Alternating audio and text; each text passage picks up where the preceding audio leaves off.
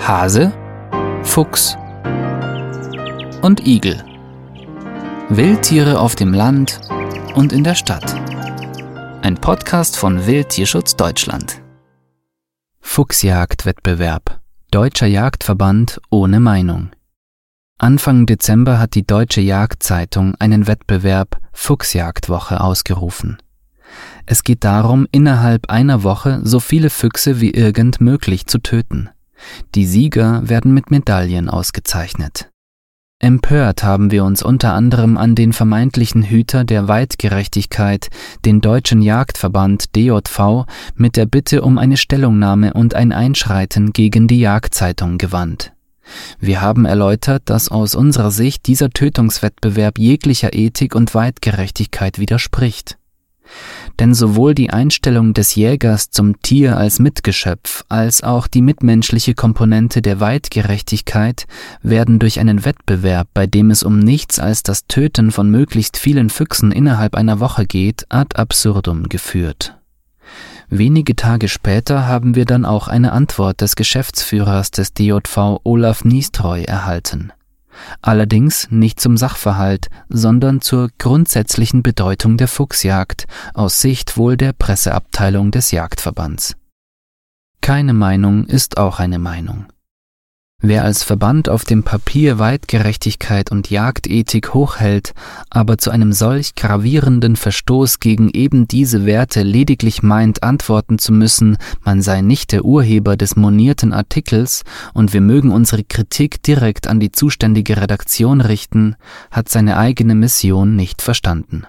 Oder vielleicht pfeift die neue Generation im Verband auch darauf, denn mit Ethik und Weitgerechtigkeit lassen sich die Revolverhelden von heute kaum gewinnen.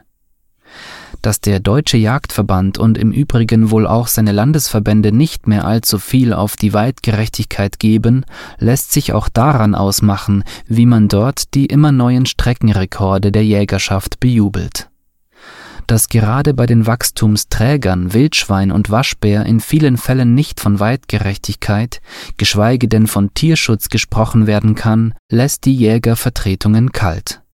Stattdessen forcieren oder tolerieren sie jagdliche Maßnahmen, die zwangsläufig zu Verstößen gegen gängige Tierschutznormen führen die Aufhebung von Schonzeiten, Verharmlosung oder Aufhebung des Muttertierschutzes, Einsatz von Saufängen, Einsatz von ungeeigneten Hunden und nicht steuerbaren Hundemeuten, Verlängerung von Jagdzeiten, Intensivierung der Jagd während der Nachtzeit, technische Aufrüstung mit Wärmebildtechnik, Nachtsichttechnik und Drohnen dass Niestreu und seine Mannen wohl nicht den geringsten Schimmer davon haben, was Tierschutz bedeutet, verdeutlicht auch ihre Stellungnahme zur Fuchsjagd. Niestreu betont zwar, dass der Elterntierschutz eine bedeutende Rolle spiele, setzt sich aber nicht für angemessene bundesweite Schonzeiten für diese Tiere vor und während der Aufzuchtzeit ein. Stattdessen wenden sich die Jagdverbände nicht einmal gegen die bundesweite Massenvernichtung von Füchsen in den Wintermonaten, die in manchen Revieren bis in den März hinein andauert. Spätestens ab Januar sind die meisten der getöteten Fuchsrüden bereits werdende Väter von drei bis neun Fuchswelpen, die ohne ihn als Versorger der Fuchsfamilie nur eine viel geringere Überlebenschance haben als in intakter Familienstruktur. Erste Fuchswelpen kommen bereits im Januar zur Welt. Wildtierschutz Deutschland. Wir geben Tieren eine Stimme.